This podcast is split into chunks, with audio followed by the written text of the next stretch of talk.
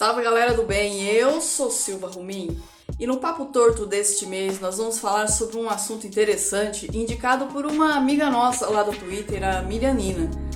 Será que na atualidade ainda é possível falar sobre o conceito de salvação da humanidade, salvação do mundo? O que você acha? Vem comigo. Bom, para começo de conversa, salvação nos dicionários significa o ato de ser salvo de um perigo muito grande. E partindo desse pressuposto, o filósofo Luc Ferry, no seu livro Aprendendo a Viver, ele, ele argumenta que tanto a religião como a filosofia cresceram e se difundiram no mundo em busca da mesma coisa, que é a salvação. Mas enquanto a filosofia busca a salvação é, refletindo sobre todas as coisas, a religião busca essa salvação através da fé. Mas do que a, a, a religião e a filosofia tentam nos salvar? Qual é esse grande perigo? Segundo o mesmo autor, esse grande perigo, essa grande desgraça humana é a morte. Então, é busca-se é, ferramentas para que nós possamos superar a, a única certeza que nós temos, que é que tudo isso que nós vivenciamos um dia acaba. Lá em Roma antiga, na Grécia antiga, havia um ramo da filosofia que era muito respeitado e seguido pelos intelectuais, pelas pessoas em geral, que era a filosofia estoica. Bom, e dentro da filosofia estoica, é, eles acreditavam que o universo tinha uma grande alma e que nós, seres humanos, fazíamos parte dessa alma do universo. E que quando nós morríamos, essa nossa alma voltava para esse grande todo.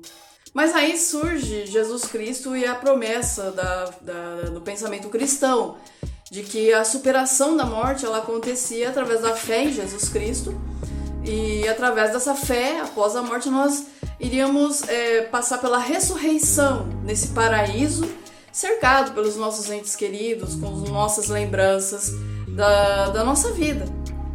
Notem, portanto, que tanto a mensagem estoica quanto a mensagem cristã elas tinham é, essa promessa, a promessa de superar a morte. E para que isso acontecesse, era necessário você viver bem, você praticar boas ações, você ser honesto, você viver de acordo com princípios. E é óbvio que o cristianismo ele prosperou muito mais porque a promessa de você é, renascer num paraíso cercado dos seus entes queridos, era uma mensagem muito mais, é, vamos dizer, condizente com a expectativa das pessoas do que propriamente a filosofia estoica, que prometia você se tornar parte de um todo, sem memórias, enfim. É, é por isso que o cristianismo ele é tão forte, ele foi tão forte, a mensagem cristã se propagou de modo tão bombástico. Durante o nosso, nosso crescimento cultural aqui no Ocidente, nós tínhamos a seguinte ideia, a de que ser bom, ser honesto, ser temente a Deus, ou se você não, se você fosse ter um bom cidadão, que isso nos garantiria a, a expectativa de uma boa vida, ou para quem é crente, né, é, é crente no sentido geral, que isso nos traria a garantia de um paraíso futuro, de uma boa vida no futuro após a morte.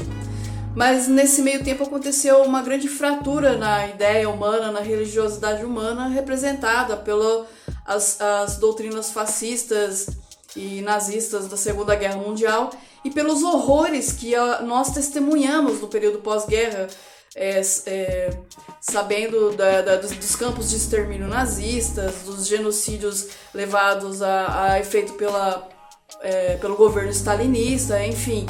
É, porque imagine o seguinte, é, analisando sobre uma ótica do governo nazista. Independente se você era bom ou ruim, se você era um bom cidadão ou não, se você nascesse com a condição de ser judeu, homossexual ou é, integrante dos povos Roma, né, os ciganos, pejorativamente chamados ciganos, é, se você tivesse uma divergência de opinião com o governo atual, é, independente de você ser bom, se você tivesse uma dessas condições, você poderia ter a sua casa invadida no meio da noite e levado para um campo de extermínio, onde você seria torturado, estuprado onde você passaria por horrores tão ou piores do que a promessa de um inferno futuro se você fosse ruim. Então, assim, é, os horrores do, do pós-segunda guerra mundial, eles acabaram modificando a forma como nós interpretávamos a, as práticas religiosas é, até então. No livro As Origens do Totalitarismo e no livro Eichmann em Jerusalém, a Hannah Arendt ela aborda um pouco sobre essa crise de pensamento e de religiosidade. Porque de repente as pessoas perceberam que não bastava ser um bom cidadão ou ser apenas bom, honesto, trabalhador para que ela tivesse uma vida garantida é, no agora, que dirá no futuro. Porque bastava ter um governo que desmerecesse quem você era, sua condição sexual, sua condição étnica, que todos os seus direitos seriam arrancados e você não teria mais garantia de vida. E essa realidade, esse questionamento gerou o que hoje nós passamos, o que hoje eu, Gisele, interpreto que é uma, uma um pensamento, um, um agir baseado totalmente no medo. Nós temos medo do fracasso, nós temos medo de não, pagar, não conseguir pagar as contas, nós temos medo é, da política governamental, da política econômica, nós temos medo de guerra, nós temos medo de doenças, nós temos medo de é, fraturas na estrutura familiar, nós temos medo do nosso vizinho, medo de sair na rua, enfim. A nossa civilização atual, ela se desencantou num nível que tudo, tudo, tudo, tudo ao nosso redor, ele gera medo ideia de uma promessa de um você vai pro inferno se você for ruim, ela já não assusta tanto quanto assustava antigamente. Porque nós sabemos que não basta você ser bom para você ter uma garantia de uma vida sem dor, sem sofrimento. E é por isso que tanto a filosofia como a religião nesse período pós Segunda Guerra Mundial, elas se transformaram. E e, os, e ainda estão em transformação. E nessa transformação, o que vem sendo buscado são é, princípios, sentidos para a nossa vida, algo que nos liberte do desencanto, do desencanto com a vida, do desencanto com a, a própria religião, com o desencanto com a própria ciência, política, com a convivência humana. Dentro dessas perspectivas que nós é, abordamos aqui, o que vem a ser a salvação? O que a salvação busca agora? O que tanto a filosofia como a religião ela vem nos oferecer como salvação e do que nós desejamos ser salvos? Eu acredito que nós desejamos ser salvos desse desencanto, desse medo cotidiano que nós é, enfrentamos, todos nós enfrentamos. E só existe uma forma da gente se libertar do medo, é adotar princípios do que vem a ser uma vida boa no agora. Porque até então as religiões, a filosofia era sempre naquela expectativa de que seja bom para que num futuro você tenha uh, uma vida boa. Mas nós passamos a, a perceber que não basta ser bom para que você tenha uma vida boa ou a promessa de uma vida futura boa. Porque a gente nem sabe se esse futuro vai existir. Você não sabe se após a morte vai ter realmente um paraíso, se você vai ter, é, você vai né, é, estar cercado com seus entes queridos. Você precisa de uma resposta para o seu agora. Seguindo nesse modelo de salvação novo, o Luc Ferry ele dá algumas dicas sobre como você pode viver bem o agora para se libertar desse medo e desse desencanto. E a primeira dica que ele dá é, do, é uma dica que ele chama de pensamento alargado e eu, Gisele, traduzindo para vocês, eu chamo de compaixão. A compaixão, ela, tirando todo o preconceito que nós já temos, ela na verdade é colocar-se na posição do outro para você conseguir dialogar. Mas não é qualquer diálogo, é realmente dialogar e tentar estabelecer uma convivência de aprendizado com o outro, principalmente com aquele que é diferente de você.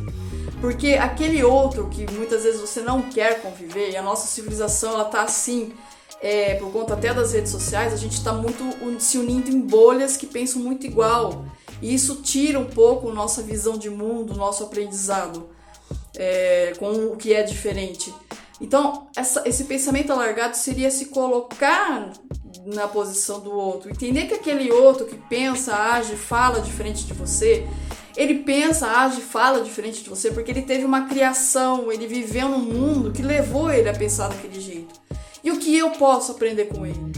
Um outro ponto interessante que o Luke Ferry ele aborda no livro para que nós nos libertemos desse desencanto é o amor. Nós precisamos aprender a amar. Mas não é o amor que nós brasileiros nós confundimos muito. Nós achamos que amor é emoção, é ser tomado por um arrebatamento, quando na verdade não.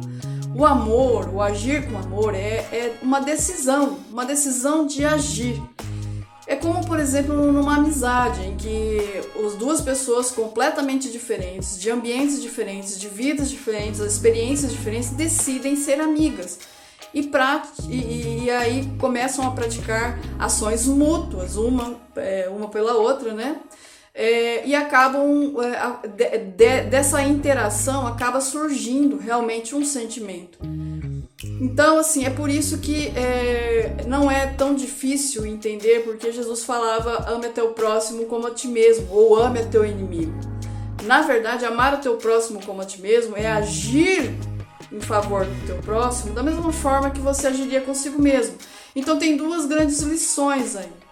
É, você precisa entender é, a si mesmo, você precisa ser gentil consigo mesmo, aprender a se compreender para poder compreender e agir melhor com o outro. É, a terceira dica que eu te dou é uma reflexão que você, eu, todos nós precisamos fazer que é reflexão em que posição social eu me encontro. Saber a posição social em que eu me encontro faz com que eu entenda e perceba quais são os interesses sociais que eu tenho que defender.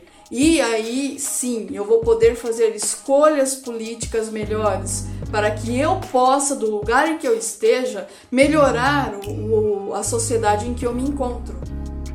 Um exemplo que eu dou é se você é um trabalhador com carteira assinada, você depende de, desse emprego, então você ocupa uma posição social de trabalhador com carteira assinada. Então, é, você, vamos supor que o governo faça uma reforma política que retire seus direitos. Isso está ou não dentro do seu interesse? É esse tipo de visão que eu gostaria de chamar a atenção. Porque muitas vezes nós, é, não entendendo esse ambiente que nós vivemos, não entendendo a nossa posição social, faz com que nós sejamos contraditórios com as, as reivindicações que nós é, propomos aí ou desejamos na esfera política. E isso afeta a sua vida, afeta a minha vida, afeta a vida de todo mundo. Então, além de agir com compaixão para conviver melhor, aprender a amar, partindo do pressuposto de que você deve se amar primeiro para poder tratar melhor o seu semelhante, eu, eu gostaria de complementar com esse ponto: saber em que posição você está para poder reivindicar melhorias de vida que se encaixem melhor para você. Aí você pode me perguntar, poxa Gisele, mas isso é garantia de salvação? Não sei.